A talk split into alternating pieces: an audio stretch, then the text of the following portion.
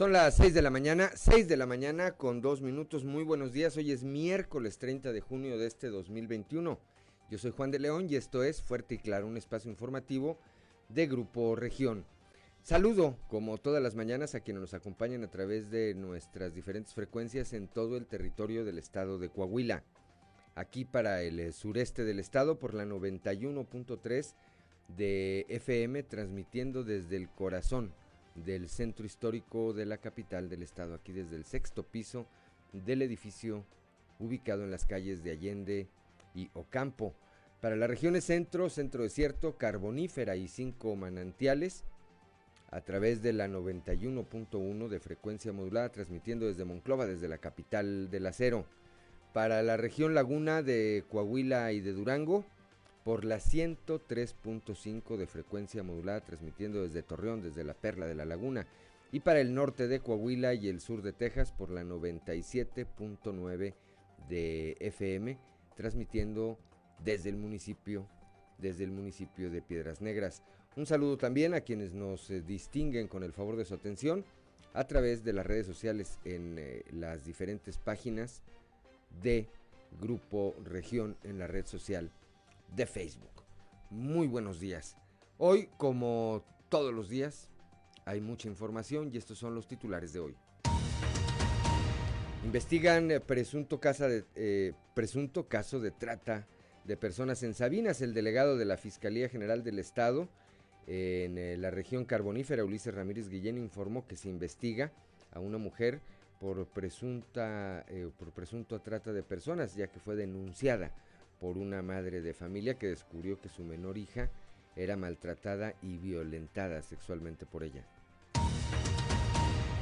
Con el propósito de que se clausure el Simari San Andrés localizado en el municipio de Ramos Arispe por generar alta contaminación eh, por residuos peligrosos, el perito en ingeniería ambiental eh, Constantino Julio Constantino Valdivieso Rosado presentó, presentó una denuncia ante la Procuraduría Federal de Protección al Ambiente, la Profepa, en contra de la empresa Tecnología Ambiental Especializada y demanda que se clausure, que se clausure esta empresa.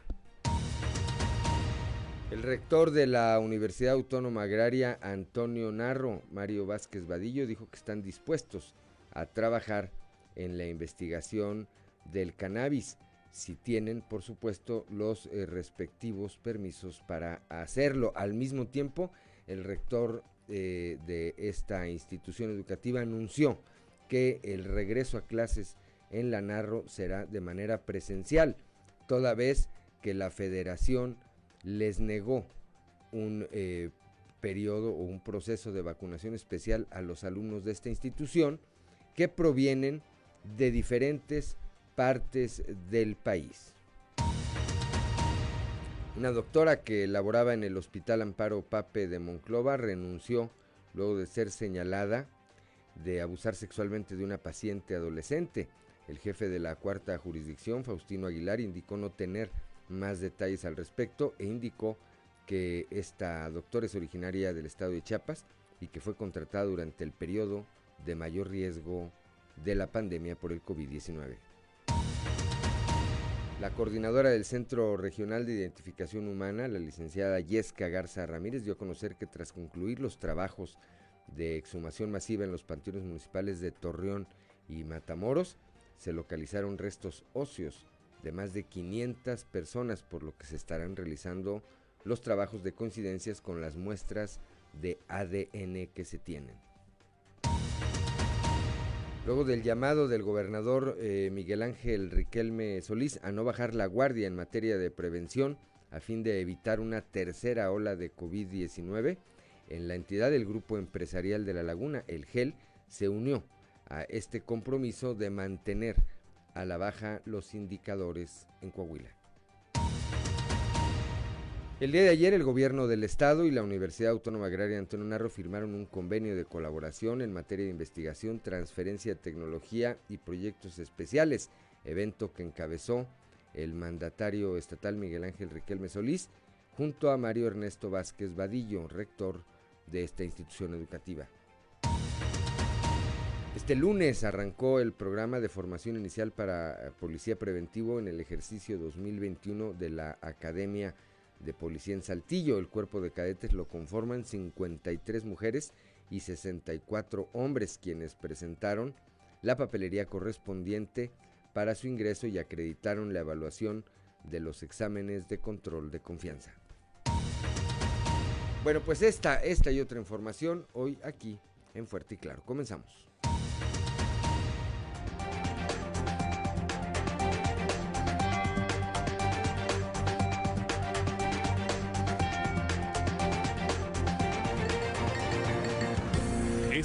Fuerte y Claro.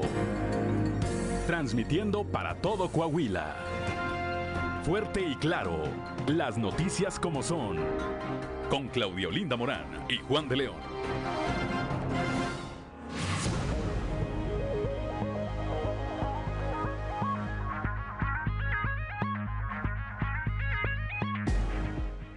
Son las 6 de la mañana, 6 de la mañana con 8 minutos. Claudio Linda Morán, muy buenos días. Muy buenos días, Juan. Muy buenos días a toda la audiencia que nos acompaña a esta hora de la mañana, donde la temperatura pues es fresca aquí en la región sureste, en Saltillo 17 grados, en Monclova 22, Piedras Negras 24 grados, Torreón 22, General Cepeda 17, Arteaga 16 grados, Musquis 22, San Juan de Sabinas 23 grados, San Buenaventura 23 también, eh, Cuatro Ciénegas 22 grados, Parras de la Fuente y Ramos Arispe con 18 grados centígrados. Pero si usted quiere saber cómo va a estar el clima el día de hoy, vamos al pronóstico del tiempo con Angélica Acosta. El pronóstico del tiempo con Angélica Acosta.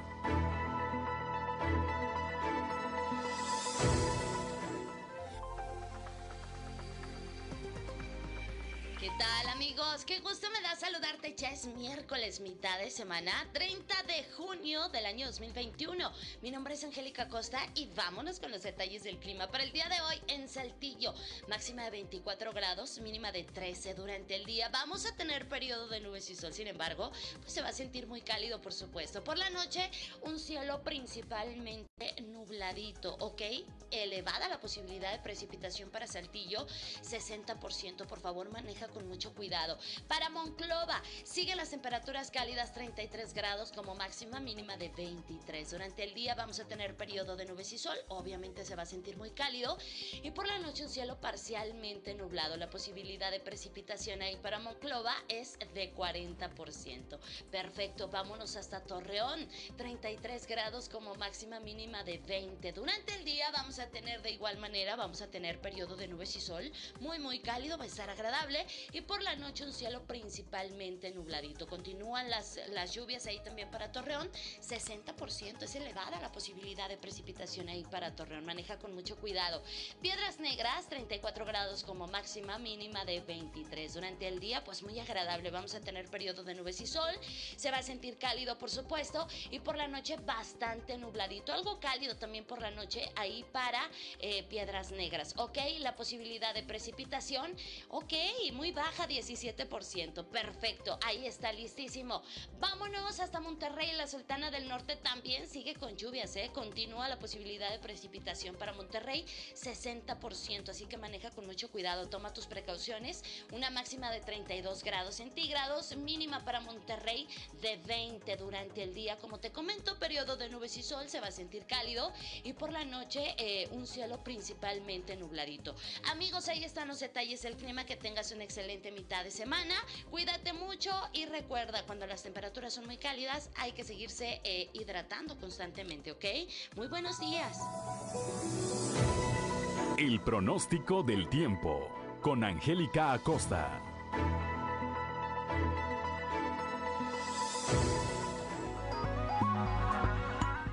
Seis de la mañana, 6 de la mañana con 12 minutos, hora de ir con Ricardo Guzmán a las, a las efemérides del día. ¿Quiere conocer qué ocurrió un día como hoy? Estas son las efemérides con Ricardo Guzmán.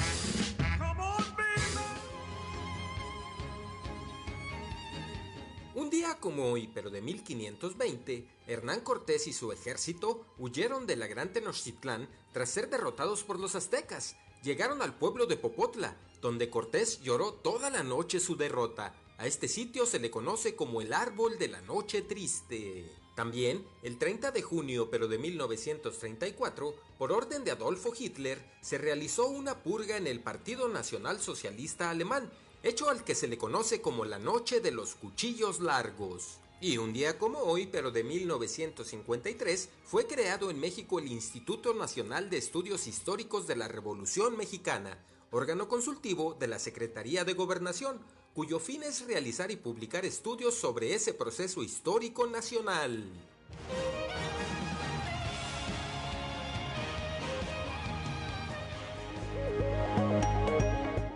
6 de la mañana, 6 de la mañana con 13 minutos, que no se le haga tarde santoral del día de hoy, Claudelinda Morán. Hoy día de San Marcial, San Alpiniano,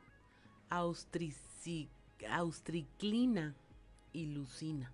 Y Lucina. Bueno, pues a quienes lleven alguno de estos eh, nombres o que tengan algo que celebrar el día de hoy, pues háganlo. Ya es miércoles, ya es mitad de la semana, ¿verdad, Ricardo López? Guzmán, ya pasando, pasando martes ya es fin de semana, prácticamente, prácticamente. 6 de la mañana, 6 de la mañana con 14 minutos, vamos con Noé Santoyo al mundo de los deportes. Resumen Estadio con Noé Santoyo.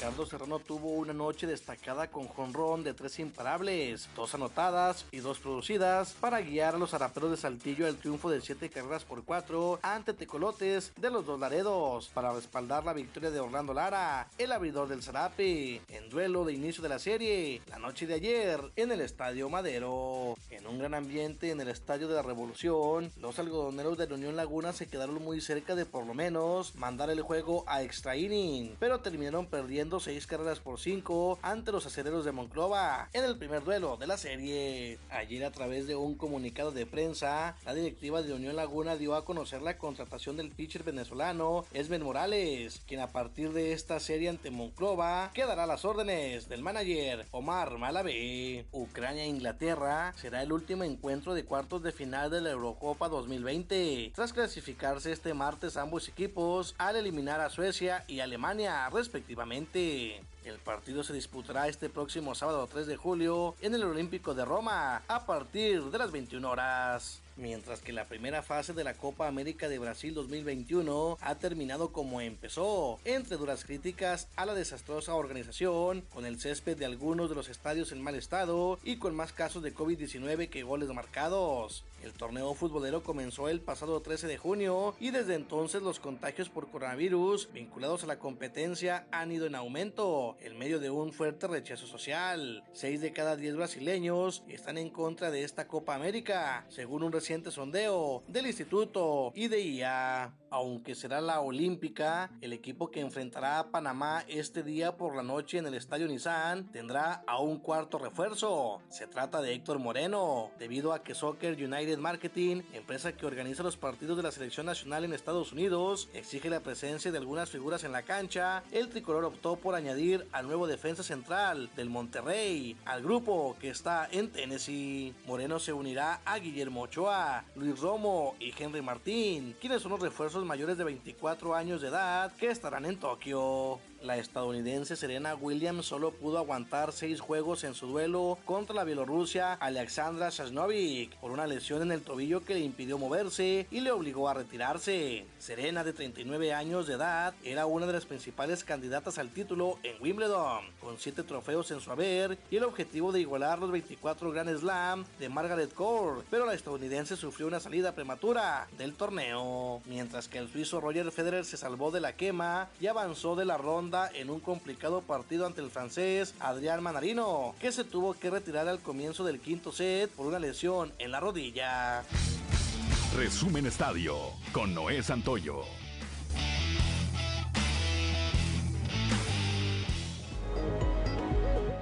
6 de la mañana, 6 de la mañana con 17 minutos rápidamente la cotización peso dólar Claudelinda Morán. Hoy el tipo de cambio promedio del dólar en México es de 19 pesos con 78 centavos, tuvo un ligero repunte, a la compra 19 con 56, a la venta 20 pesos. Muy bien, 6 de la mañana con 17 minutos y ahora a un resumen de la información nacional. Amenaza el repunte del COVID, aumentan 15% ya los casos de COVID, se registran 195 muertes más. La Secretaría de Salud registró este incremento del 15% entre las semanas 23 y 24 del año. Sumó ya más de 5.700 casos recientes, por lo que van al menos 2.500.000 personas que han enfermado del virus. Las autoridades de salud federal ya están reforzando la capacidad hospitalaria en al menos dos estados como Baja California Sur y Quintana Roo. Un juez declara culpable director de obras del colegio Repsamen por la muerte de 26 personas, esto durante el sismo del 19 de septiembre de 2017. El culpable, el quien es responsabilizado de estas muertes, es Juan Mario Velarde Gámez, director responsable de esta la construcción de esta institución y bueno es fue el responsable de otorgar la responsiva para obtener la constancia de seguridad estructural que fue clave para el funcionamiento irregular de este colegio. Detectan tratos con empresas fantasmas eh, de la Guardia Nacional y del PAN. Ambas instituciones dieron 88 contratos a una red fantasma que lavó 5.800 millones de pesos. Ya hay una investigación y se extendió esta hasta la Secretaría de Hacienda. Y hasta aquí la información nacional. 6 de la mañana, 6 de la mañana con 19 minutos, hora de ir a un consejo G500.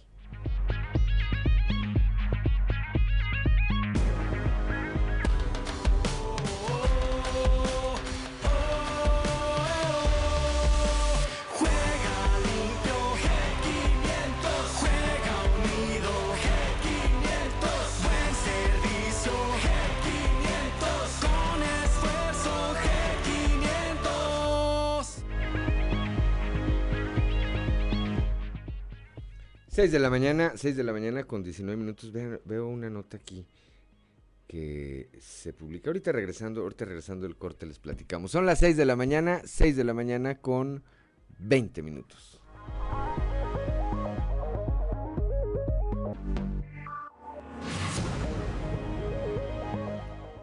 Son las 6 de la mañana, 6 de la mañana con 23 minutos. Les decía antes del corte esta eh, nota que veo que tiene origen en España, en Lugo, España.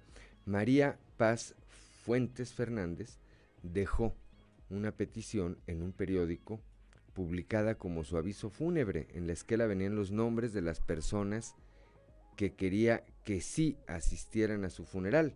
La foto con la publicación del aviso se hizo viral en redes sociales porque en el anuncio menciona, hace mucho dice que mi familia no es de sangre, por lo que los dejó fuera de su lista de invitados a la funeraria, iglesia y cementerio, es decir, a sus familiares cercanos o familiares sanguíneos.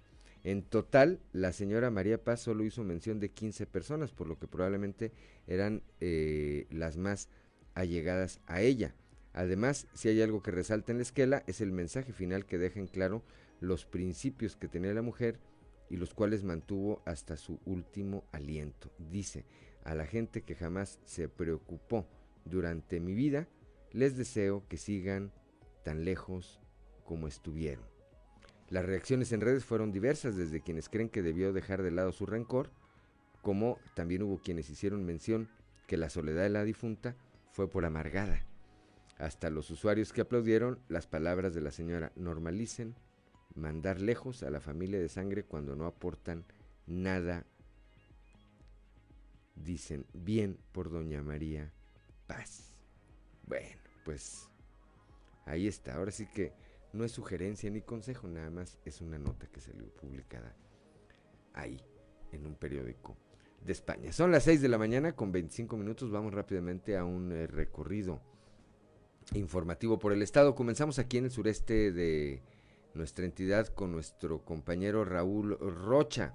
El rector de la NAR, Romario Vázquez Vadillo, dijo que están dispuestos a trabajar en la investigación del cannabis si tienen los respectivos permisos para hacerlo.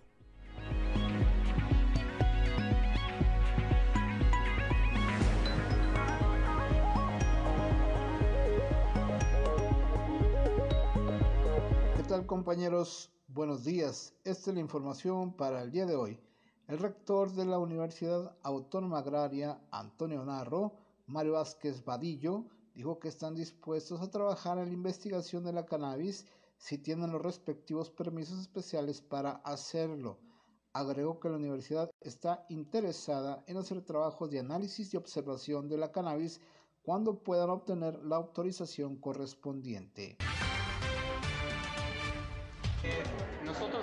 Este, abiertos a las investigaciones de trabajos que sean este, eh, trabajos de investigación de la cannabis, siempre y cuando tengamos eh, la responsabilidad y el resguardo y el apoyo y autorización para poder hacer trabajos sobre este asunto. Alanarro es interesante trabajarlo porque es una universidad agraria y estamos dispuestos a trabajarlo y estamos en pláticas con una dependencia de Torreón. Así, eh, se puede trabajar con variedades de la cannabis dependiendo del ingrediente activo que se quiera trabajar. Es, para mí es positivo siempre y cuando se me pueda manejar para cuestiones de salud, el uso lúdico. Así. Eh, nosotros podemos eh, trabajar de una manera responsable, eh, con la confidencialidad que se requiere en los trabajos de investigación y la Narro es abierta a los procesos de investigación. No, la Narro no ha trabajado en este momento hasta que tengamos autorización. Para el trabajo de investigación sobre la planta se requieren permisos especiales. Esta es la información para el día de hoy. Buen día.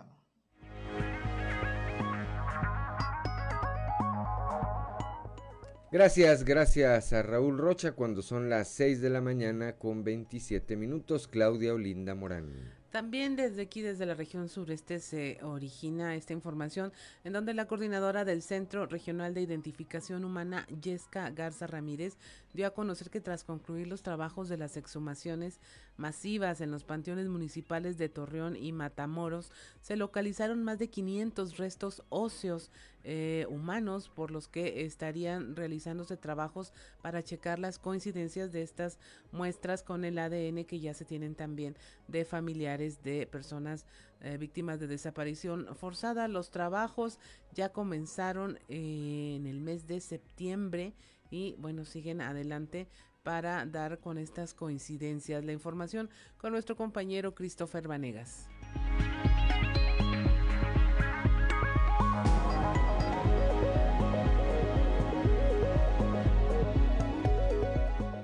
Hola, ¿qué tal compañeros? Muy buenos días, los saludo con mucho gusto a ustedes y a todos nuestros radio escuchan y déjenme platicarles que el día de ayer hablamos con Yesca Garza Ramírez, quien es la titular del Centro Regional de Identificación Humana, quien nos dio a conocer que pues bueno, ya trabajaron en el municipio de Torreón, además de que también se realizaron exhumaciones en el municipio de Matamoros y pues estas exhumaciones masivas ya concluyeron y se extrajeron más de 500 cuerpos. Vamos a escuchar parte de su declaración.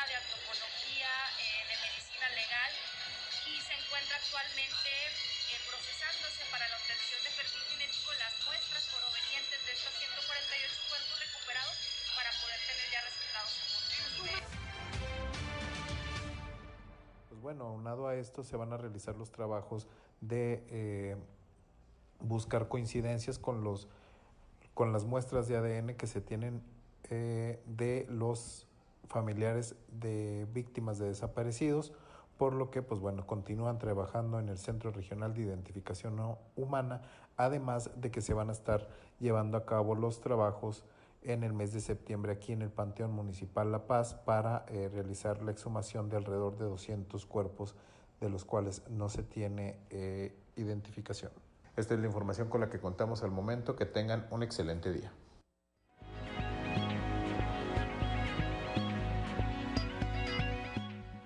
6 de la mañana, 6 de la mañana con 30 minutos, gracias a Cristo, a Cristo eh, Vanegas, con este tema. Y ahora vamos hasta la región eh, lagunera, ya con nuestro compañero Víctor Barrón, el grupo empresarial de La Laguna, el GEL, respalda este llamado que ha hecho el eh, gobernador Miguel Riquelme a no aflojarle a las medidas de prevención contra el COVID-19 y evitar así que haya una tercera ola de contagios en Coahuila. Víctor, muy buenos días. Muy buenos días a quienes nos sintonizan en temas de la comarca lagunera, luego del llamado del gobernador Miguel Riquelme a no bajar la guardia en materia de prevención para evitar contagios por COVID-19.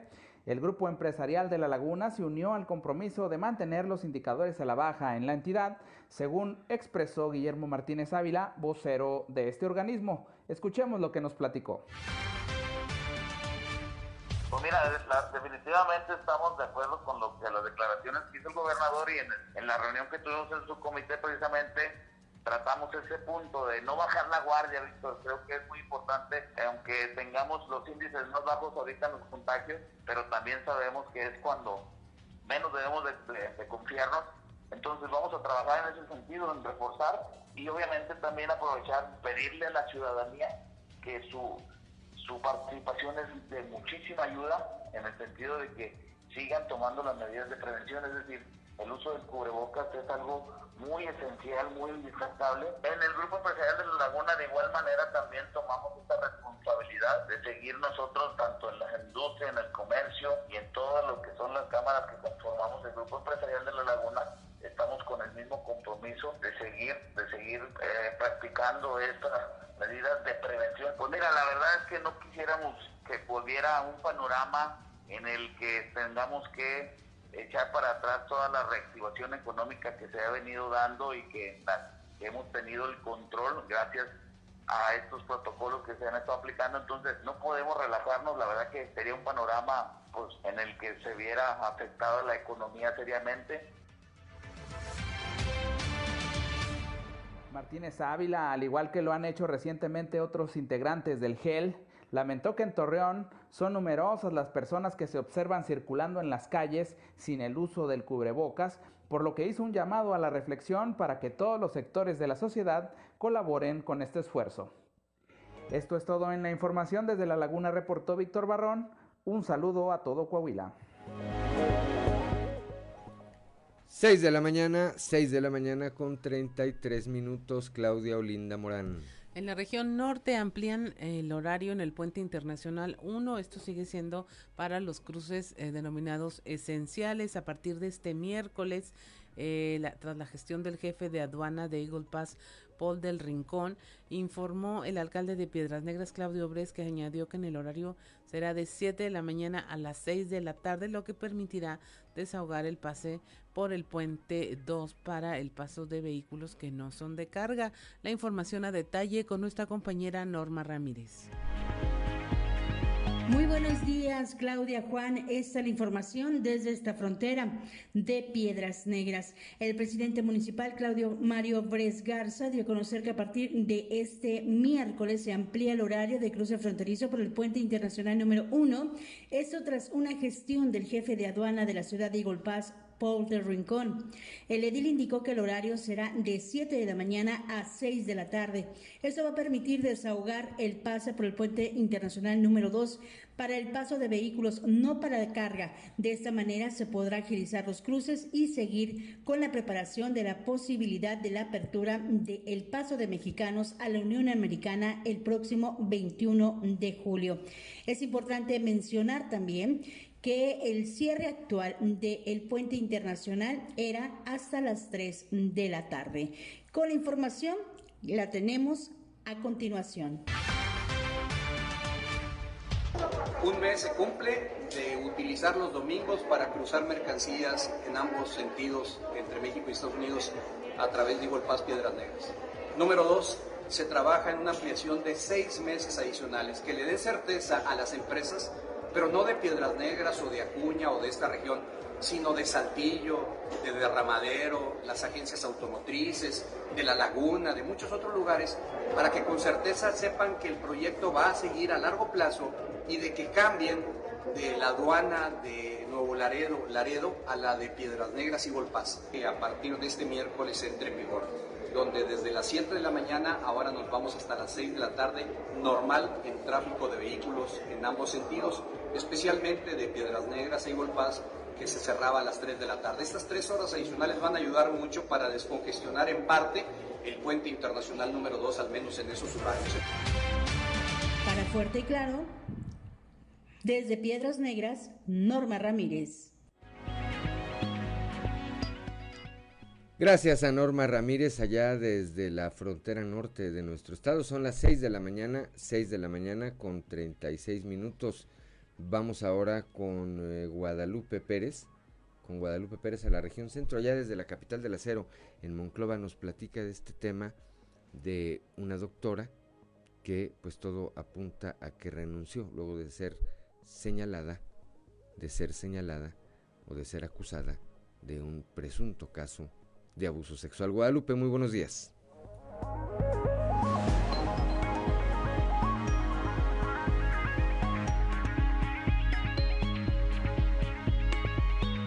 Buenos días, saludos desde la región centro. Tenemos entrevista con el jefe de la cuarta jurisdicción de salud, el doctor Faustino Aguilar, quien nos habla de esta situación en donde una doctora que laboraba en el hospital del Amparo Pape ha sido señalada de abusar sexualmente de un adolescente. Esa persona, bueno, ya lo están viendo las autoridades respectivas, pero esta persona ya no renunció desde la semana pasada. ¿Ella solo renunció después de ella, ella, no, no, no de esto, sino ella presentó su renuncia. Entonces, este, pues este, ella ya no forma parte de la secretaría ni nada. ¿Con lo que sucedió, ella todavía trabajaba o no? no, todavía no, no recuerdo. O sea, perdón porque todavía no trabajaba. ¿La madre de familia denunció al hospital? ¿Tienen ustedes una denuncia? No, no sé, eso depende del hospital allá para, para preguntar. Pero no le, han, no le han informado. No, no, no, yo no, de que hemos recibido alguna cosa ahí, pues no, no se ha recibido absolutamente nada. ¿O contra la doctora que les haya llegado a acá, acá la doctora, pues ella, como ella ya no trabaja con nosotros, pues ya, ya. Pero si había llegado una denuncia ahí. No, no, no, sabemos realmente, porque ahorita no, no veía al director, que es el que realmente eh, estaba, está involucrado en esta situación, pero teniendo información, pues informamos. Este sería el segundo caso en menos de un mes donde se habla de dos médicos que pues prácticamente abusaron de sus cargos. En este último caso es una doctora procedente de Chiapas. Ella habría sido contratada el año pasado como parte del equipo de respaldo para atender la contingencia de la pandemia. Saludos desde la región centro para Grupo Región Informa, Guadalupe Pérez. 6 de la mañana con 38 minutos. Bueno, pues ¿qué sabrá entonces el jefe de la cuarta jurisdicción, Faustino Aguilar, Claudio Linda Morán? Le preguntan de una cosa y no sabe, le preguntan otra cosa y no sabe. Pues entonces mejor, ¿verdad? Pero bueno, a ver, al respecto creo que es importante y además creo que sí tiene que ser. La doctora Dulce N rechazó estas acusaciones en su contra. Esto es una versión que dio un medio de comunicación allá en la región centro. Rechazó las acusaciones en su contra y reviró contra la joven Irma N, de quien supuestamente abusó. Hecho que negó diciendo, está bien mal la morra, eso dijo. Yo lo único que hice fue querer ayudarla, ella sola tomó, ella sola se desvistió, y yo lo que hice fue llamarle a su mamá porque no quería problemas. Y luego describe, pues que efectivamente estaban en casa de la doctora, consumiendo bebidas alcohólicas. Dice que ella no la indujo, que, que la señorita solita se sirvió el whisky y que solita se quitó la ropa. Ahí está. Ahora sí que ahí está la versión que dice la doctora. Son las 6 de la mañana con 39 minutos, hora de ir a un consejo G500.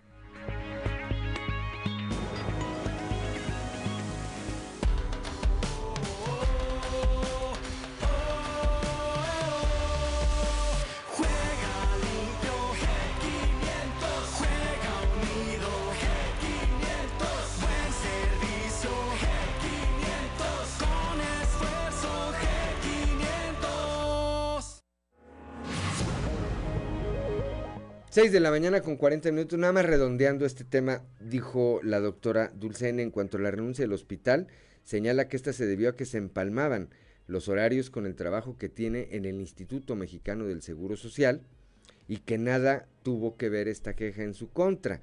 Dijo, yo ya había renunciado en la mañana porque se empalma mi horario, yo iba al amparo martes, jueves y sábado por la noche y al IMSS sábado y domingo, pero en Cuatro Ciénegas dijo, ya llevaba muchas faltas y preferí renunciar porque es mejor el trabajo del IMSS. La doctora reconoció que solo una vez llegó alcoholizada a su trabajo en el hospital regional y que ni siquiera se quedó a trabajar en esas condiciones, sino que fue a solicitar el apoyo de algún compañero que le cubriera su turno. Era mi cumpleaños, dijo, y por eso andaba así. Estamos aquí en Fuerte y Claro.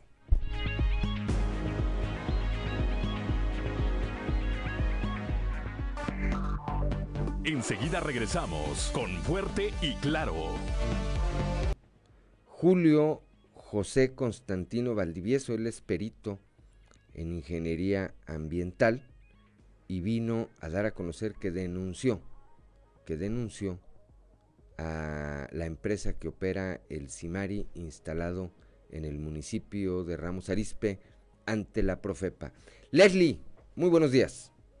Hola, ¿qué tal? Muy buen día, Lick. Te saludo con gusto a nuestro escuchas y que nos sigue a través de redes sociales. Efectivamente, pues el perito de ingeniería ambiental hizo, dio a conocer más bien esta denuncia que presentó el, el pasado 23 de julio, de junio, perdón, eh, respecto pues a esta situación de El Cimar y de Ramos Arispe, donde eh, pues obviamente conocemos que empresas depositan ahí residuos tóxicos que obviamente dañan el medio ambiente, tanto el agua como el suelo y también el aire, porque está a cielo abierto. Y vamos a escuchar eh, parte de esta denuncia que hizo a los medios de comunicación. Yo espero que en esta ocasión la Profepa sí actúe como debe de ser. Esperamos. Hubo una denuncia de esta empresa cuando se incendió en el año 2007.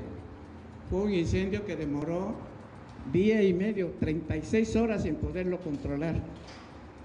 Aquella vez, efectivamente, la empresa estuvo clausurada casi un año y es una de las multas más grandes que se ha impuesto a empresas de este tipo. Aquella vez fueron una clausura de un año, aquella vez actuó. Después tuvo otro, otro incendio en 2017 que salió publicado por los medios y también se actuó esa vez.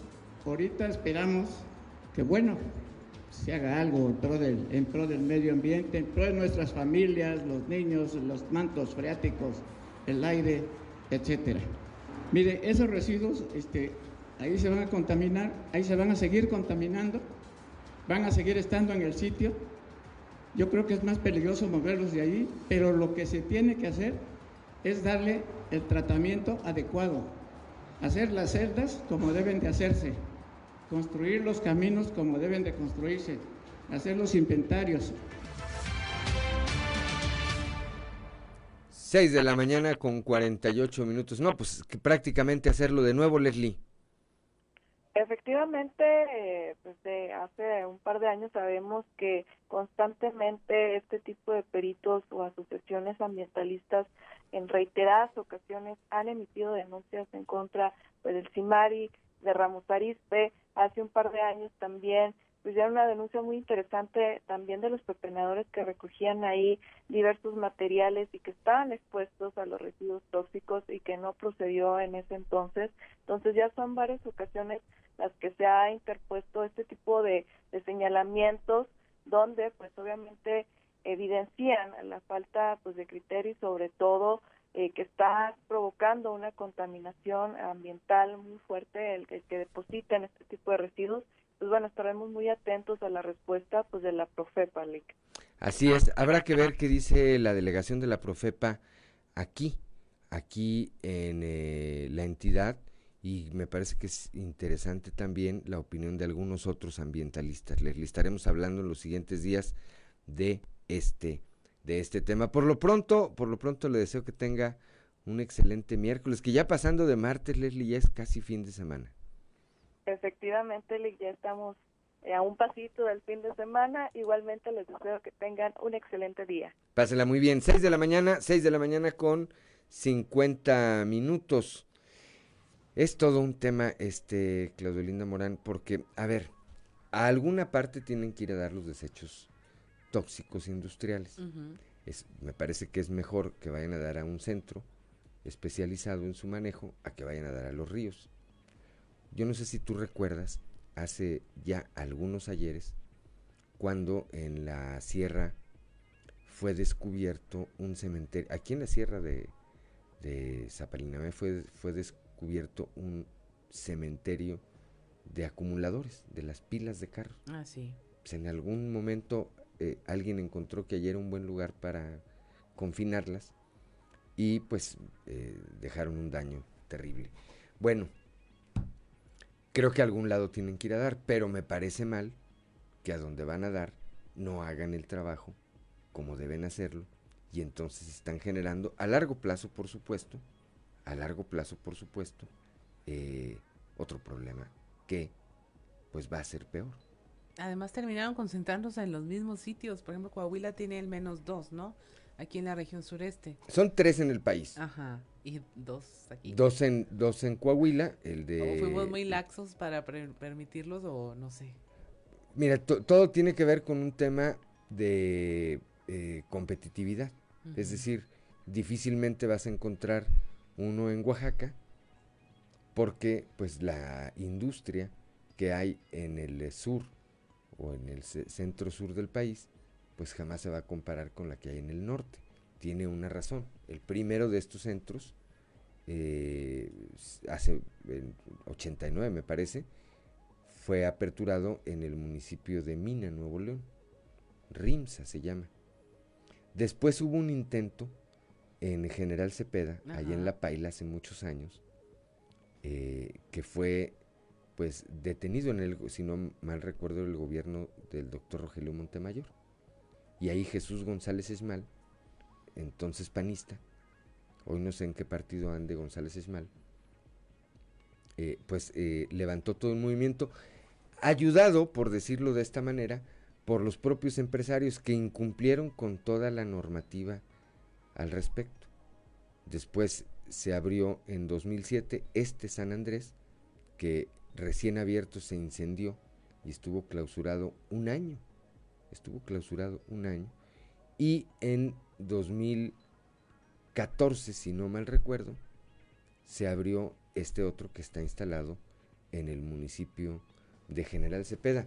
Y al que por alguna razón en particular, que es difícil de saber, y hay quienes dicen, pero que es, que es fácil de suponer, el obispo Vera le agarró una tirria en particular él decía que esos sitios no debían abrirse, que acababan con el campo. Y entonces en alguna ocasión le preguntaron en una entrevista que estaba criticando al, que está ubicado en General Cepeda, oiga, ¿y qué piensa del de Ramos Arispe? Si es lo mismo. Dijo, y que además se ha incendiado y se han eh, en innumerables ocasiones. Dijo, pues de eso no estamos hablando, estamos hablando del de General Cepeda. Por eso es que hay quienes piensan que algún interés tiene o alguna tirria en particular trae contra eh, el de General Cepeda o algún interés tiene con el de Ramos Arispe. ¿Qué será? Solo Dios sabe, ¿verdad? Solo Diosito sabe. Yo sí puedo entender que la demanda y todo, pero los desechos son responsabilidad de quienes lo producen. Por eso, pero tienen que ir a dar a algún lado. Sí, pero... Es decir, no, es difícil. Imagínate, en vez de, si cada empresa se va a hacer cargo de eso, imagínate una, así como dice el himno mexicano, un, soldado en ah, cada hijo te dio, pues un simari en cada empresa te dio. dejarías que lo construyan al lado de tu casa? O, o sea... no, bueno, por eso están en donde están. Eso sí, están bastante alejados. Ah, no, claro, por supuesto es de alguien, pues es, es, son, son empresas, son empresarios. El de Mina Nuevo León ahora lo compraron, me parece que los franceses, una empresa francesa lo absorbió y ese sí ya está rodeado de la mancha urbana. En el caso de el San Andrés y en el caso del de General Cepeda, tienen comunidades cercanas, no inmediatas, eso también hay que decirlo, eso también hay que decirlo, pero creo que el tema radica en el cuidado que tienen en los procesos. Esa es creo que la diferencia. Un confinamiento no tiene por qué oler, ni verse, ni oírse, y aquí tenemos ejemplos de que están funcionando y huele y se sabe cuando hay algún problema y, son... Pues ahí está, cuando pasa usted por la carretera Monclova y huele raro, ahí se da cuenta que hay un Simari. Son las 6 de la mañana, 6 de la mañana con 55 minutos. Estamos aquí en Fuerte y Claro.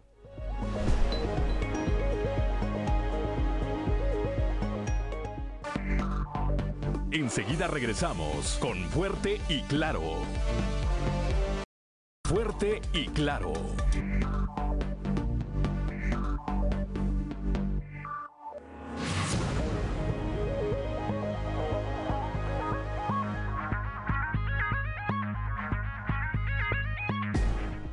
Buenos días, continuamos en Fuerte y Claro, ya son las 7 de la mañana. En Saltillo tenemos una temperatura de 17 grados, Monclova 22, Piedras Negras 24, Torreón 22, General Cepeda 17, Arteaga 16, Musquis 22 grados, San Juan de Sabinas 23 grados, al igual que San Buenaventura, eh, Cuatro Ciénegas 22 grados, Parras de la Fuente y Ramos Arispe con 18 grados centígrados. Y continuamos con la información y ya tenemos en la línea a nuestro compañero Moisés Santiago, que nos tiene pues una... Ah, caso de trata de personas allá en la carbonífera. Eh, se trata de una madre de familia que descubre que su hija era violentada y maltratada sexualmente. Hay una investigación al respecto. Eh, hay una denuncia, alguien se dio cuenta de que algo malo estaba ocurriendo y finalmente denunció. Buenos días, Moisés. Hola, ¿qué tal Claudia y Juan? Es un placer saludarles desde la región carbonífera. Pues sí, efectivamente, como ya lo comentabas, la Fiscalía General del Estado está investigando este delito de trata de personas en Sabinas el delegado informó, eh, Ulises Ramírez Guillén, que hay una mujer detenida a quien se le está investigando sobre este delito tras haber sido denunciada por una madre de familia que descubrió que su hija menor era maltratada y violentada sexualmente. Incluso se está investigando para ver si hay más personas implicadas en este delito.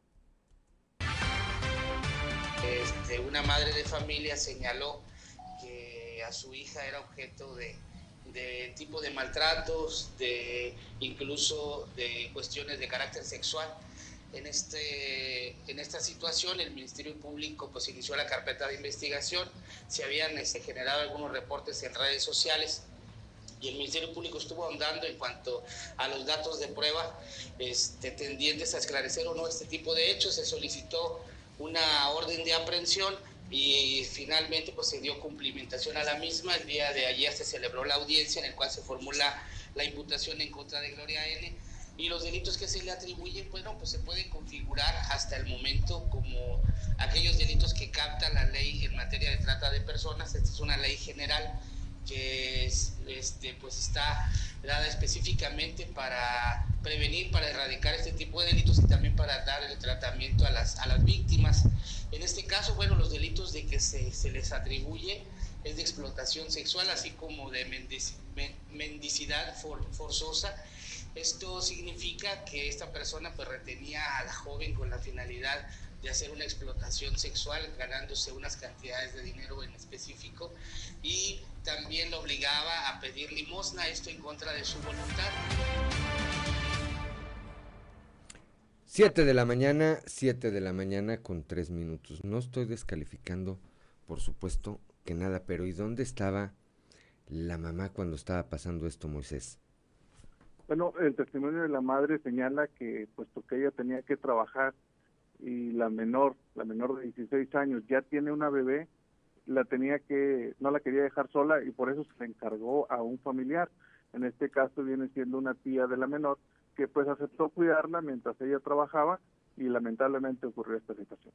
Qué terrible, qué terrible. Y, vemos eh, en este caso, Moisés, Claudia, auditorio, eh, uno más de que cuando conocemos de estos casos de eh, abuso, de acoso, luego la primer reacción es pensar que es alguien desconocido y no, son normalmente los familiares más cercanos quienes eh, cometen, cometen este tipo de delitos.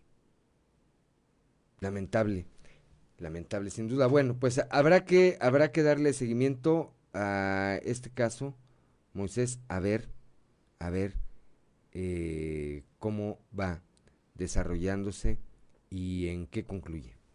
Claro que sí, Juan, estaremos pendientes porque al parecer se investiga si hay más personas implicadas en esta situación que tienen que comparecer ante la autoridad. Así es. Gracias, Moisés Santiago Hernández. Oye, ¿llueve en la carbonífera o está nublado nada más?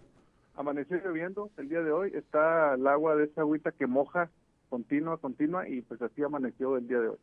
Veía muy eh, temprano un mensaje de nuestro amigo Charo Villarreal, que será pronto el primer damo del municipio de Sabinas, y que decía que había amanecido, que había amanecido este eh, fresco allá por la región carbonífera. Gracias, un saludo para Charo, por supuesto.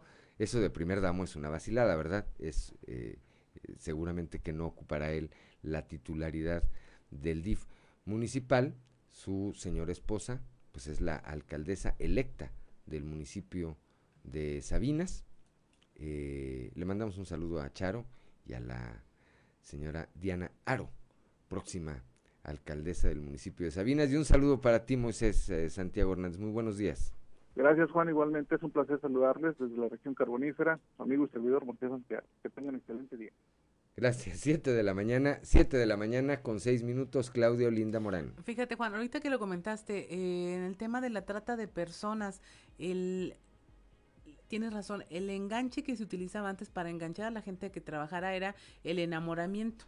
No sé si recuerdas esos tiempos, hay un, un estado que es eh, característico, creo que es Tlaxcala, donde eh, se utiliza esta técnica. Ahora es las ofertas de empleo te ofrezco trabajo, sí, e, es una manera muy sencilla de enganchar a las personas, en este caso pues es totalmente un asunto familiar, pero recién la unidad de inteligencia financiera, la de Santiago Nieto, acaba de presentar un reporte, el primer informe de trata de personas México 2020-2021, donde dice eh, que esta eh, eh, oferta cambió, que ya no es el enamoramiento, que lo que ocurre es una oferta de trabajo engañosa, y por ejemplo, esto ha derivado en el bloqueo de 1.447 cuentas de personas físicas y morales por un monto de 147 millones de pesos. Ese es el tamaño de las transferencias que se originan mediante la trata de personas y que el número de reportes eh, va en aumento, fue inusual. 2.131 empresas fachadas encargadas de traer a mujeres jóvenes y obligadas a prostituirse que reciben el dinero por parte de los consumidores.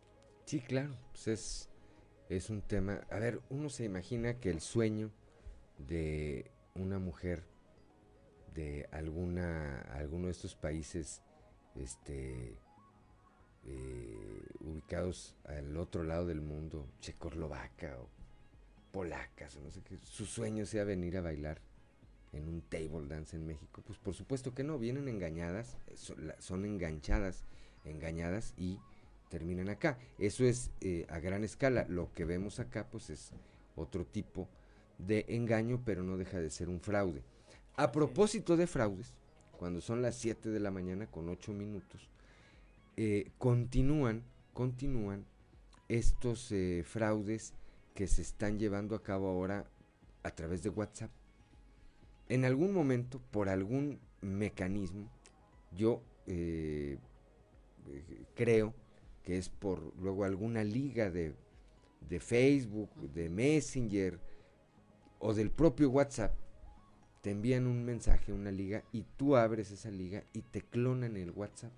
Dejas de tener control de tu WhatsApp y alguien más se hace del control. Hoy en la mañana vivimos un caso eh, cercano en este tema a los que tengan como contacto a nuestra amiga la secretaria de Cultura aquí en Coahuila, la licenciada Ana Sofía García Camil, y reciban un WhatsApp de parte de ella pidiéndoles que le hagan un depósito y que más tarde ella se los repone, pues sepan que se trata de un fraude, le clonaron lamentablemente su, su WhatsApp a la secretaria y entonces salen mensajes.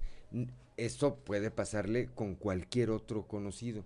Y la fórmula me parece que es eh, o, no responder el mensaje, simplemente, o eh, en el caso, en, en, un caso también decir, a ver, márcame y lo y explícame bien, porque ahí te dicen, no, es que no te puedo marcar, son recurrentes en decir, no te puedo marcar porque te digo que estoy ocupada, este, pero deposítame.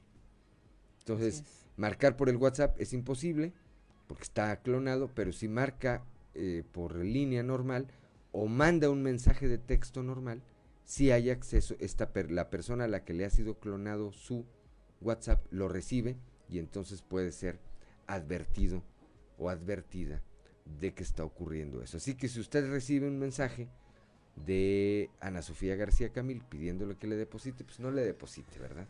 Porque pues ella no está enterada de esto, no lo está pidiendo y evidentemente pues no tendría por qué pagarlo. Siete de la mañana, siete de la mañana con diez minutos. Claudio Linda Morán. Ya en la región carbonífera continuamos con la información. Piden jueces acelerar atenciones psicológicas en juzgado, en juzgados estos al asegurar que eh, la pandemia, los juicios prolongados en materia de, lo familiar han tenido un severo retraso y quienes más sufren son los menores. El abogado Miguel Tinajero Martínez solicitó al presidente del tribunal agilizar este proceso de atenciones psicológicas para que procedan estos trámites.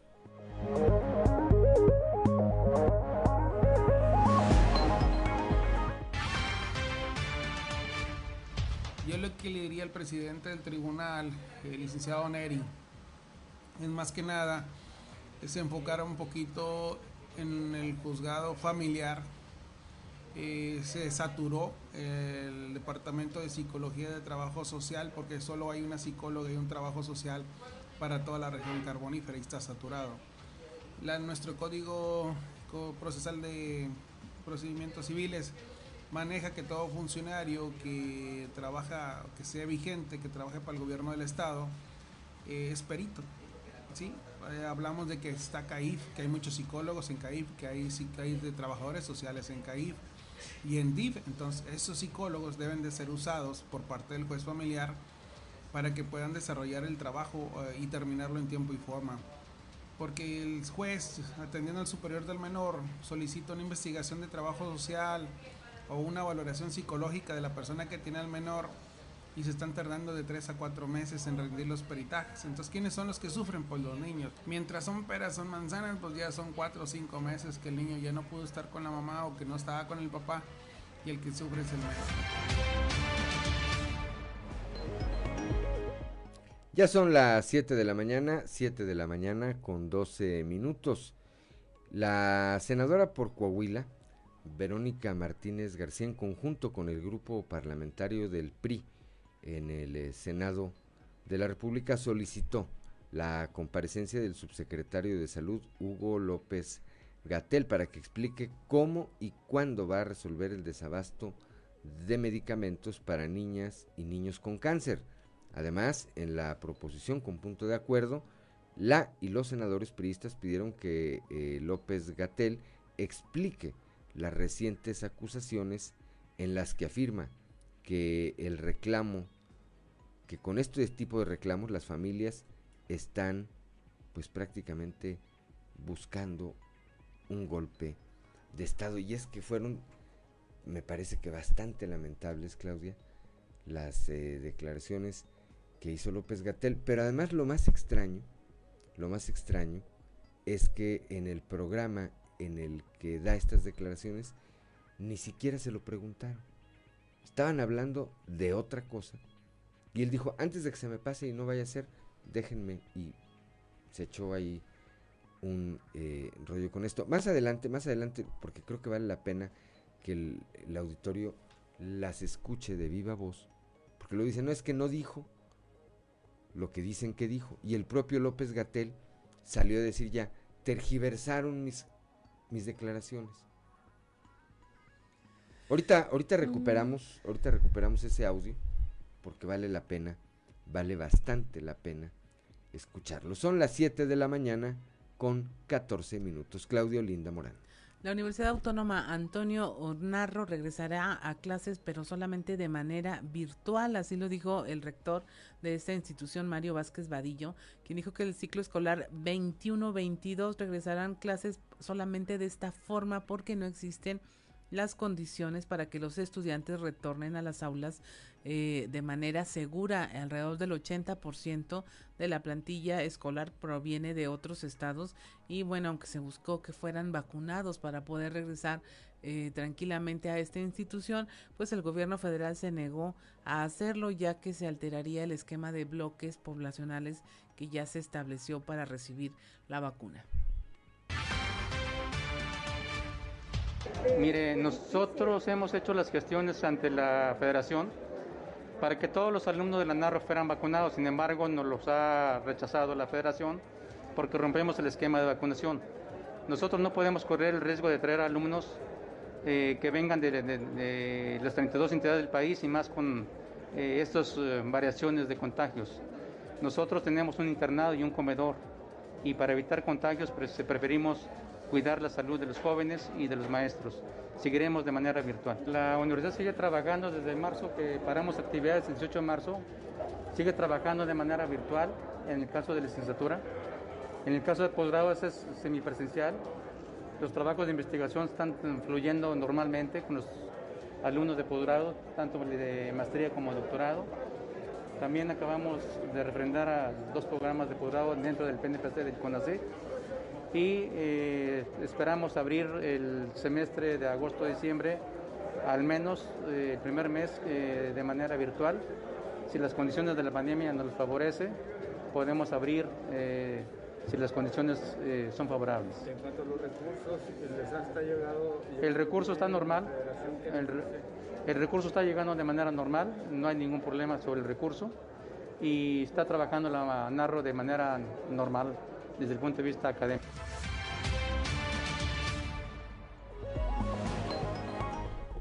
Ya son las 7 de la mañana con 16 minutos. Ya tienen eh, acá nuestro productor Ricardo Guzmán el audio de lo que dijo Hugo López Gatel con respecto a este tema de que los niños con cáncer pues parecía que están promoviendo un golpe de Estado. A ver, vamos, vamos a escucharlo se agarraron de bandera algo que es socialmente muy sensible, que es la niñez. Y el cáncer, que irremediablemente es una enfermedad que está asociada con dolor de humano y sufrimiento. Si cualquiera en, en la ciudadanía quisiera tener una constatación rápida, se podría hacer esta pregunta. ¿Por qué si los niños de México no tienen medicamentos, los niños que padecen cáncer, por qué solo vemos a 20 personas haciendo manifestaciones, cerrando el aeropuerto. Son las mismas 20 personas desde que empezó el sexenio. ¿Será una clientela? Entonces, ahí es donde ya uno empieza a darse cuenta que son grupos fomentados, fabricados. Desconozco si están en una nómina o les dan otro tipo de prebendas. Los medicamentos posiblemente. O quizá los medicamentos, mismos que no han escaseado. Este tipo de generación de narrativas de golpe, a veces se ha conectado en Latinoamérica, en la historia de Latinoamérica, con golpe, golpe, sí, golpe claro. de Estado. Sí, claro, por supuesto. Y esta idea de los niños con cáncer que no tienen medicamentos, cada vez lo vemos más posicionado como parte de una campaña más allá del país, sí, claro. de los grupos de derecha internacionales que están buscando crear esta eh, ola de simpatía en la ciudadanía mexicana, ya con una visión casi golpista. Las 7 de la mañana, 7 de la mañana con 18 minutos. Bueno, pues esto es lo que dice, esto es lo que dice eh, Hugo López Gatel, que entre otras cosas afirma ahí que no hay desabasto de medicamentos y el presidente López Obrador, tratando de enmendar la plana, salió ayer a decir pues que sí había desabasto, pero porque eran muy caros los medicamentos. Entonces ya no entiende uno, ahora sí que, este, cuál es la realidad y quién está hablando en serio y quién no lo está haciendo así. Son las 7 de la mañana, 7 de la mañana con 19 minutos. Es hora de ir un consejo G500.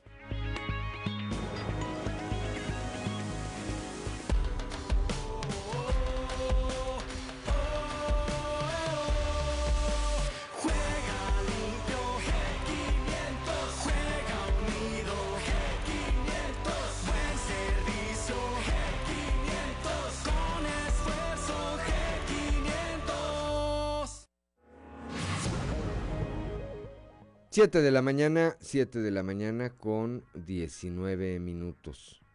Pues eh, cerrando ya este tema, algunos padres de familia le advirtieron al subsecretario pues que se iban a reunir todos los padres de familia que tuvieran lamentablemente a un niño que padeciera esta enfermedad y que no tuviera acceso a los medicamentos y que se iba a dar cuenta que no son 20 en el país y que no son los únicos 20.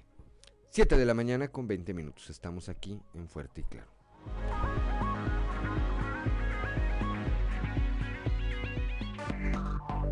Enseguida regresamos con Fuerte y Claro.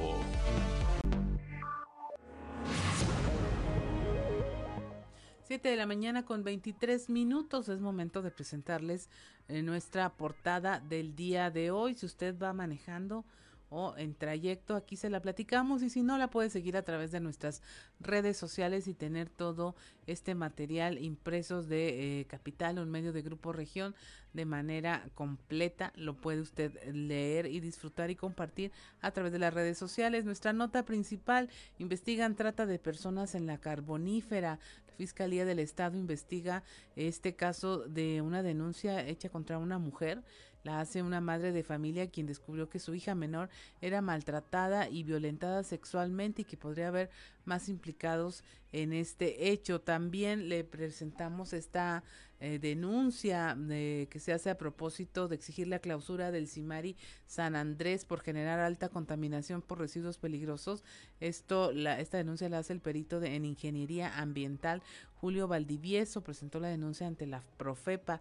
La Universidad Antonio Narro dice que va a reanudar clases, pero de manera virtual porque pues no se logró que se vacunara al 80% de los estudiantes que vienen de otras regiones del país. También hay una grave acusación en contra de una doctora que laboraba en el Hospital Amparo Pape en Monclova que renunció tras ser señalada de abusar sexualmente de una paciente adolescente. El hecho fue eh, eh, confirmado por las autoridades en materia de salud allá en aquella región. En Saltillo inician 117 cadetes la Academia de Policía. Eh, estarán en formación durante seis meses.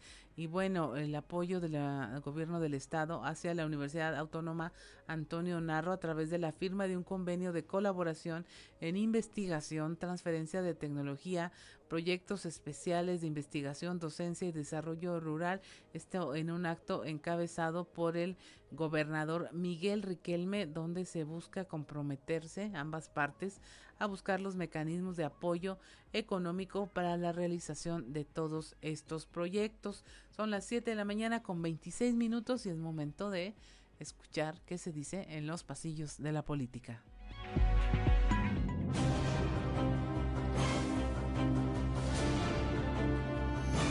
Y en el cartón de hoy, ¿a poco no?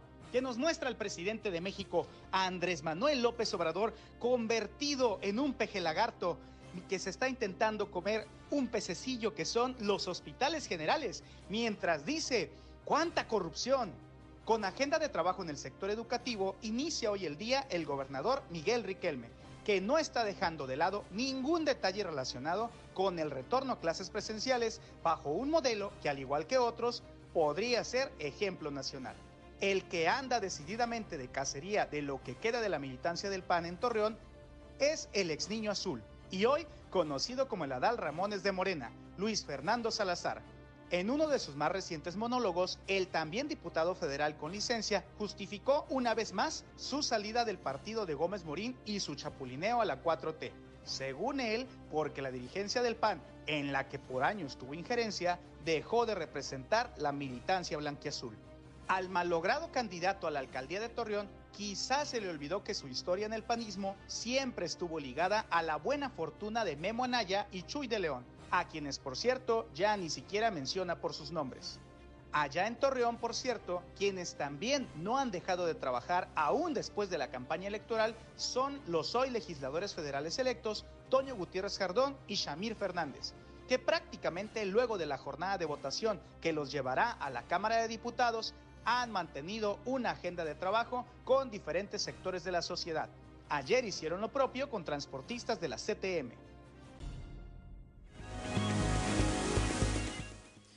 7 de la mañana con 28 minutos y continuamos con la información. En Monclova eh, se anuncia esto de eh, un aumento del 15% de las becas socioeconómicas que eh, promueve la Universidad Autónoma de Coahuila, el rector Salvador Hernández Vélez, dijo que aumentaron este porcentaje de becas porque la situación económica sigue difícil y si bien no ha habido bajas de estudiantes, sí han disminuido las solicitudes de ingreso. no ha bajado debido a la crisis económica o que los Por una jóvenes... razón. O sea, lo que ha bajado es el número de aspirantes a la universidad, ¿verdad? Este, pero, pero recuerden ustedes que nosotros traemos más o menos un, un promedio de 21 mil aspirantes y recibimos 50%. Entonces, en ese sentido, sí, sí, Se ha mantenido. sí se ha mantenido. Pero nosotros hoy incluso vamos a incrementar eso porque vamos a ofrecer diferentes carreras en línea. Ha incrementado también la solicitud de becas en apoyo socioeconómico Sí, a los también, jóvenes para que no abandonen el plantel. Sí, también las becas que Debe haber aumentado con respecto al año pasado como un 15%, más o menos. Un 15%, Sí, más, más o o menos. eh, esto es por la cuestión económica de los jóvenes. Esa es por la cuestión de, de las familias. De las familias. De los jóvenes. 7.29 de la mañana, la Universidad Carolina adelantó que tiene proyectada la construcción de un vivero, un centro comunitario y una cancha deportiva multiusos para beneficio de los habitantes del barrio Santa Anita, aquí en la capital del estado. Al respecto, el director general de la universidad dijo que presentó este proyecto ante la ACNUR y que se está evaluando la viabilidad de este plan.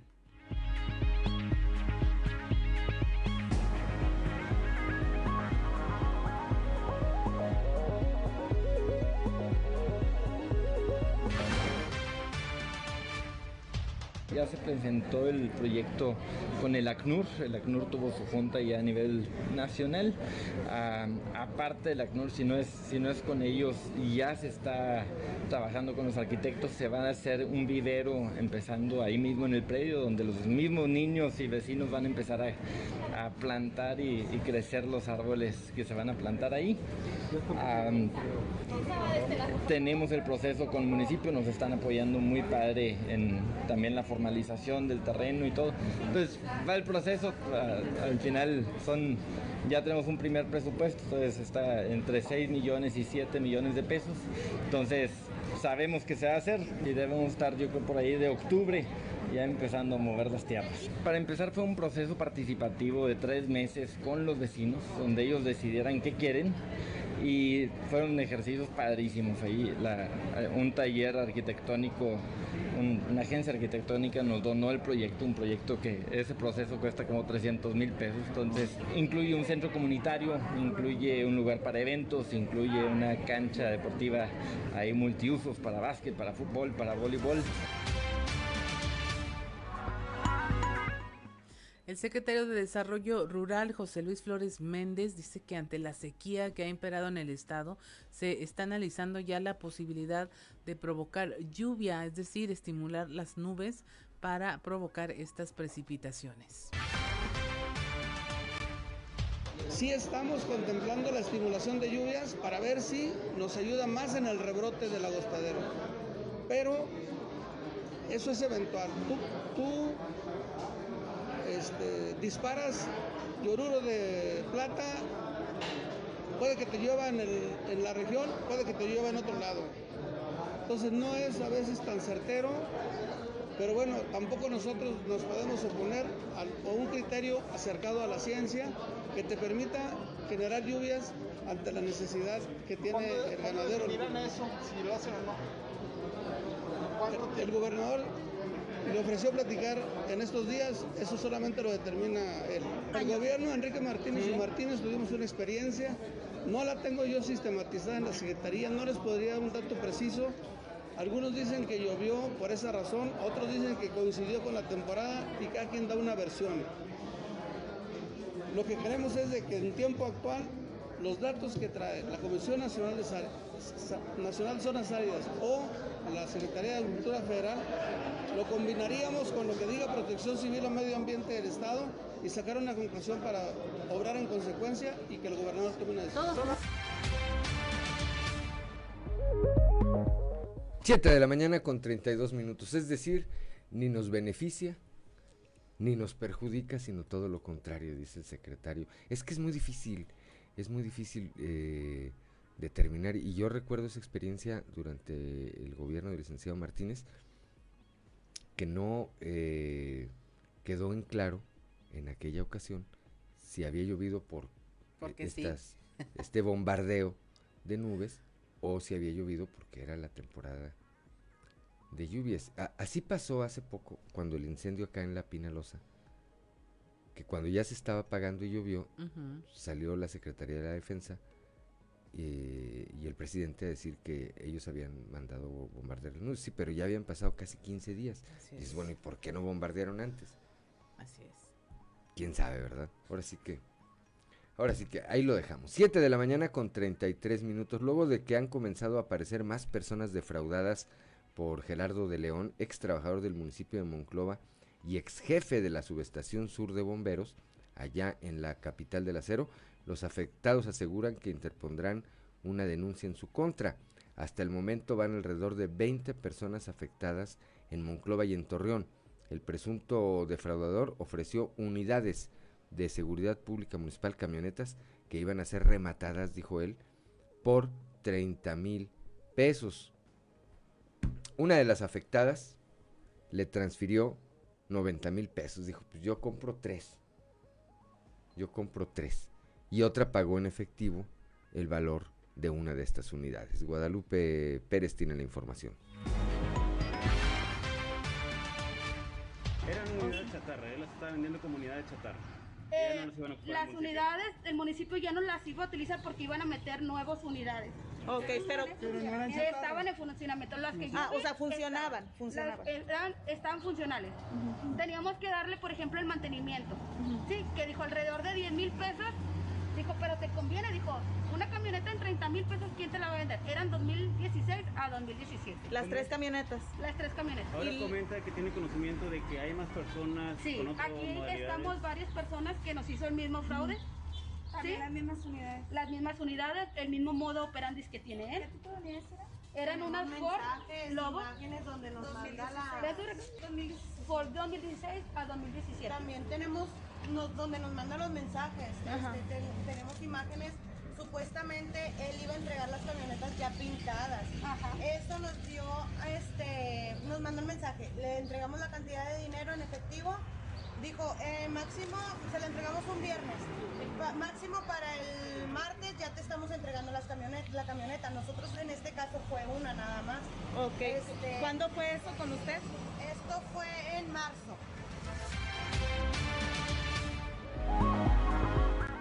7 de la mañana con 36 minutos. Ayer el alcalde de Monclova, eh, el ingeniero Alfredo Paredes, se refirió al tema y él eh, dio a conocer que desde el mes de marzo, por una instrucción de él, este empleado, este empleado fue despedido de la administración municipal, de tal forma que, pues, eh, ya no es responsabilidad del municipio ya no es trabajador, ya no era trabajador del municipio desde entonces y creo que es una vez más un caso lamentable, por supuesto, auditorio Claudia, pero donde pues nos gana la avaricia. No hay, yo no creo en, en la buena suerte, en, en ese tipo de buena suerte, que te encuentres a alguien que te diga, oye Claudia, por 30 mil pesos te vendo una camioneta pues de reciente modelo, funcionando, te la entrego pintada, las están rematando. Y si tiene buena suerte, pues no la comparte, hace su negocio propio y ya. Pues sí, señora. Tres con por tres la señora.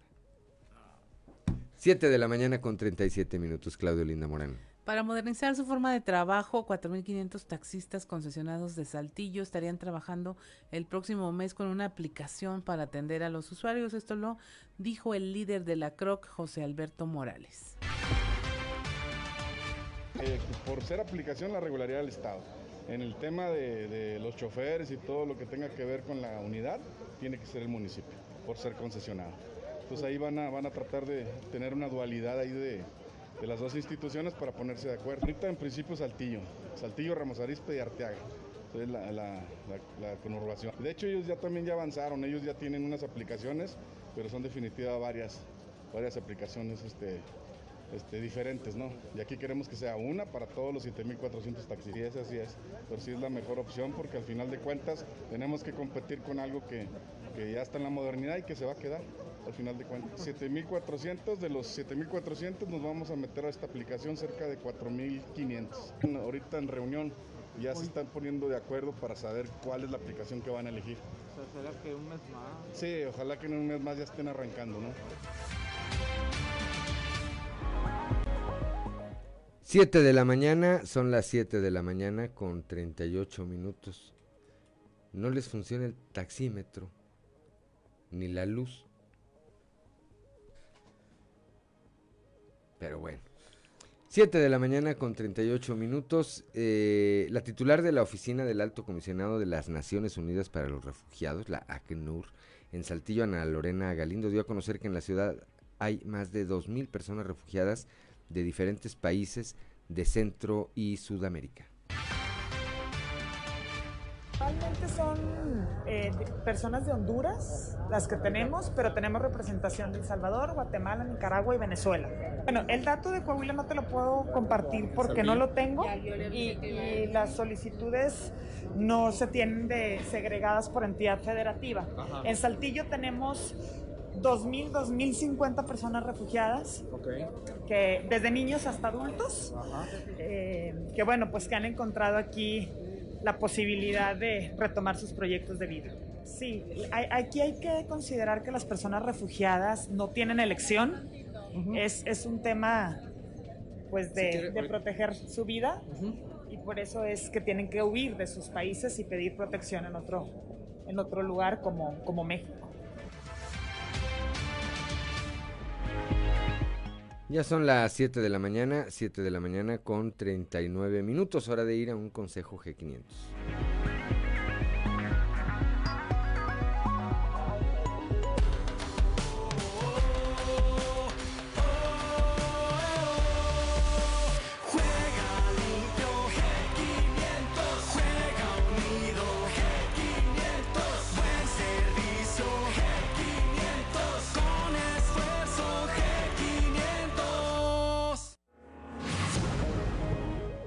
Son las 7 de la mañana, 7 de la mañana con 40 minutos. Estamos aquí en Fuerte y Claro. Somos Claudio Linda Morán y Juan de León.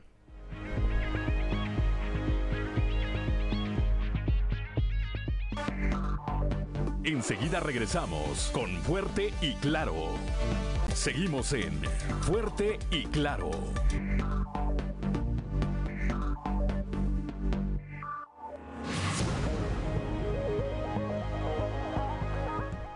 Siete de la mañana, 7 de la mañana con 45 minutos.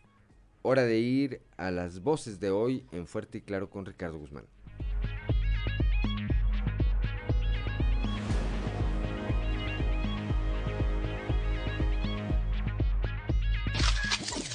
Lo dijeron fuerte y claro en región sureste. José Constantino Valdivieso Rosado, perito en ingeniería ambiental, piden a Profepa la clausura del Cimari de Ramos Arizpe. Yo espero que en esta ocasión la Profepa sí actúe como debe de ser. Esperamos.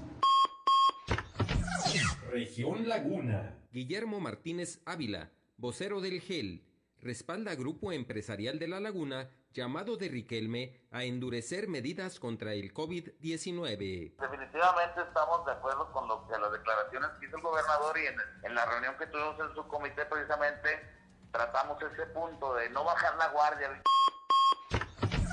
Región Centro. Faustino Aguilar, jefe de la cuarta jurisdicción sanitaria, renuncia doctora del Hospital Amparo Pape tras ser señalada por abuso sexual. No, ella presentó su renuncia. Entonces, este, pues este, ella ya no forma parte de la secretaría ni nada. ¿Con lo que Cualquier- sucedió, ella todavía trabajaba o no? No, todavía no, no recuerdo. Región carbonífera. Ulises Ramírez Guillén, delegado de la Fiscalía General del Estado en la región carbonífera, investigan presunto caso de trata de blancas en Nueva Rosita. Y los delitos que se le atribuyen, bueno, pues se pueden configurar hasta el momento como aquellos delitos que capta la ley en materia de trata de personas. Esta es una ley general. Región norte. Claudio Bres, alcalde de Piedras Negras, amplían horario en Puente Internacional número 1. Donde desde las 7 de la mañana ahora nos vamos hasta las 6 de la tarde, normal en tráfico de vehículos en ambos sentidos, especialmente de Piedras Negras a Eagle Pass. Las voces de hoy en Fuerte y Claro. Son las 7 de la mañana, 7 de la mañana con 47 minutos, hora de ir a un resumen de la información nacional con Claudio Linda Morán. Amenaza repunte de COVID, aumentan 15% los casos de coronavirus, se registran 195 muertes más. La Secretaría de Salud registró este incremento entre las semanas 23 y 24 del año. Ya hay estados en donde se está reforzando la capacidad hospitalaria, como lo es en Baja California Sur y en Quintana Roo. Declaran culpable al director de obras del colegio Repsamen por la muerte de 26 personas, esto tras el sismo del 19 de septiembre de 2017. Un juez declaró culpable a Juan Mario Velarde Gámez por estas muertes, ya que era el responsable para obtener la constancia de seguridad estructural que fue clave en el funcionamiento irregular de este colegio. Detectan tratos con empresas fantasmas por parte de la Guardia Nacional y del Partido Acción Nacional. Ambas instituciones dieron 88 contratos a una red que lavó 5.800 millones de pesos. También el PAN y la extinta Policía Federal adjudicaron contratos por más de 42 millones a seis empresas de esta presunta red fraudulenta que está integrada por al menos 29 razones sociales y prestanombres. Esta temporada vacacional de verano, el sector turístico mexicano tendrá una recuperación del 86% si se compara con los niveles de ocupación y llegada de viajeros que se tuvieron en 2019, un año previo a la pandemia. Esto es- lo adelantó el Consejo Mundial de Viajes y Turismo, eh, donde dice que bueno, esto surge, esta previsión surge desde una perspectiva eh, de que las reservaciones aéreas para venir al país se han incrementado para el próximo periodo vacacional porque en México no hay restricciones de ningún tipo para la entrada de los viajeros. En Guadalajara, Jalisco, cuatro personas murieron y ocho más resultaron heridas luego de que un tráiler impactó a siete vehículos que hacían fila para pagar el peaje en la caseta de la autopista Guadalajara Lagos de Moreno. Esto lo informó la unidad de protección civil. Allá se detalló que tres de los cuatro fallecidos quedaron prensados al interior de un vehículo, mientras que los lesionados, la mayoría, resultaron con heridas leves y ninguno fue reportado como grave. Grupos armados con palos, piedras y pistolas irrumpieron en un evento en el CEN del PRI allá en la Ciudad de México. De acuerdo con el PRI, estas personas habrían sido enviadas por el exgobernador Ulises Ruiz y se encontraban armadas con piedras, palos y armas de fuego. Ingresaron al edificio ubicado frente a la alcaldía Cuauhtémoc para irrumpir en este evento de militantes donde se respaldaba la dirigencia nacional. Y finalmente, en la Ciudad de México, la Unidad de Inteligencia Financiera presentó ocho denuncias por trata de personas, donde dice la cifra negra es del 99% y la oferta de trabajo engañosa desplazó el enamoramiento como la forma más común de enganche, lo que derivó en un bloqueo de 1.447 cuentas de personas físicas y morales por un monto de 147 millones de pesos ligadas a estas actividades criminales. Desde aquí la información nacional. 7 de la mañana con 51 minutos. Vamos ahora al eh, mundo del espectáculo con Amberly Lozano.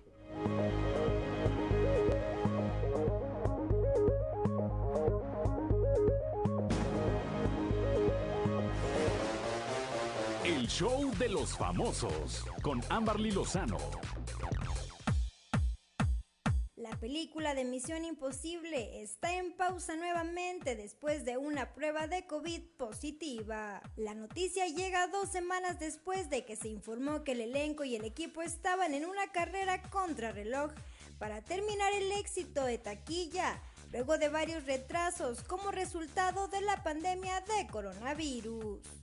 La producción del éxito de taquilla se ha puesto en pausa varias veces después de una serie de pruebas positivas de COVID-19. Los miembros del equipo se enojaron y criticaron por violar las pautas de salud y seguridad en el set. Hasta el momento no se ha mencionado cuándo se volverán a retomar las grabaciones.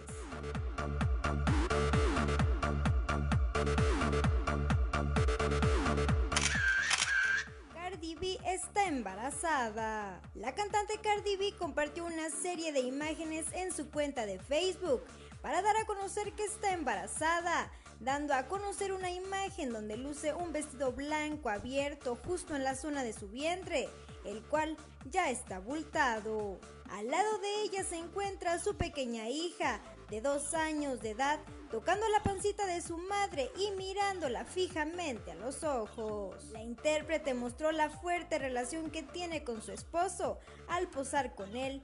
En la imagen el rapero la envuelve con los brazos mientras la besa en el cuello. A la vez Cardi B se coloca las manos en sus pechos.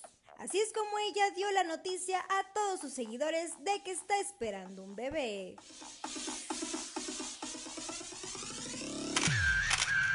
Reportó para Grupo Región Amberly Lozano. Gracias, gracias a Amberly Lozano. Cuando ya son las 7 de la mañana con 53 minutos, bueno, pues ya nos vamos esta mañana de miércoles. Gracias por habernos acompañado estas eh, prácticamente dos horas aquí desde las 6 de la mañana aquí en eh, Fuerte y Claro para todo el territorio del estado de Coahuila. Gracias a nuestro productor Ricardo Guzmán, a Ricardo López en los controles, a Ociel y a Cristian que hacen posible la transmisión de este espacio a través de las eh, redes sociales, a Claudia Olinda Morán, como siempre, por su acompañamiento, pero sobre todo gracias a usted que nos distingue con el favor de su atención. Lo esperamos el día de mañana a partir de las 6 y hasta las 8 de la mañana aquí en Fuerte y Claro. No se vaya en un momento más en eh, todas en las diferentes frecuencias de Grupo Región los espacios informativos locales de Región Informa. Allá en la región lagunera, en la 103.5 de FM, Sergio Peinbert. En, eh, para el norte de Coahuila y el sur de Texas por la 97.9 transmitiendo desde Piedras Negras con Norma Ramírez. Para las regiones centro, centro desierto, carbonífera y cinco manantiales por la 91.1 de FM en un momento más Rebeca Hernández y Joel Barrera, Joel Barrera y Rebeca Hernández. Y aquí por la 91.3 de FM para el sureste del estado. En un momento más regresamos Claudio Linda Morán, Ricardo Guzmán y su servidor Juan de León. Eh, le recuerdo que Fuerte y Claro es un espacio informativo de Grupo Región bajo la dirección general de David Aguillón Rosales. Yo soy Juan de León y le deseo que tenga usted el mejor de los días. Thank you.